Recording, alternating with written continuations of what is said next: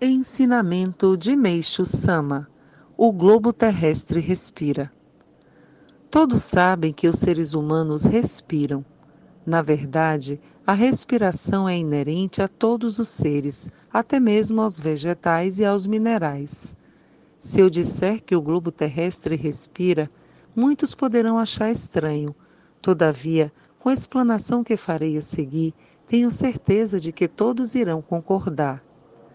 O globo terrestre respira uma vez por ano. A expiração inicia-se na primavera e chega ao ponto culminante no verão. O ar que ele expira é quente, como no caso da respiração do homem, e isso se deve à dispersão do seu próprio calor. Na primavera, essa dispersão é mais intensa e tudo começa a crescer em direção ao céu. As folhas começam a brotar e até o homem se sente mais leve. Com a chegada do verão, as folhas tornam-se mais vigorosas e atingindo o clímax da expiração, o globo terrestre começa a inspirar. Daí as folhas principiam a cair. Tudo toma então um sentido decrescente e o próprio homem se apresenta mais sossegado. O outro ponto culminante é o inverno. Essa é a imagem da natureza. O ar expirado pelo, pelo globo terrestre é a energia espiritual do solo, que a ciência denomina nitrogênio. Graças a ele, as plantas se desenvolvem.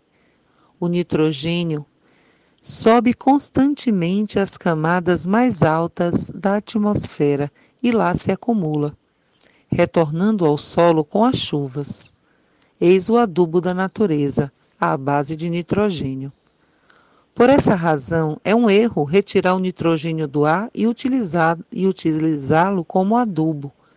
É certo que com a aplicação de adubo à base de nitrogênio consegue-se o aumento da produção, mas seu uso prolongado acarreta intoxicação e enfraquecimento do solo, pois a força vital deste diminui. Como é do conhecimento geral, o adubo à base de nitrogênio foi elaborado pela primeira vez na Alemanha durante a Primeira Guerra Mundial. No caso de se necessário aumentar a produção de alimentos devido à guerra, ele satisfaz o objetivo.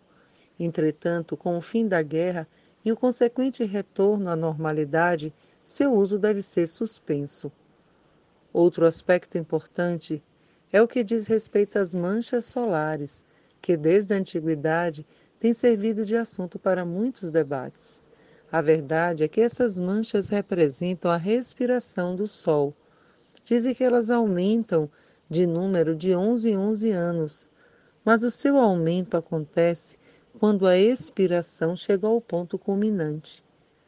Com relação ao luar, considera-se que ele é o reflexo da luz do Sol, mas convém saber que o Sol arde também graças ao elemento água, proveniente da Lua. Esta possui um ciclo de 28 dias, o que também constitui o seu movimento de respiração. Coloque-o sobre a fé em 5 de setembro de 1948, retirado do livro A Verdadeira Saúde Revelada por Deus.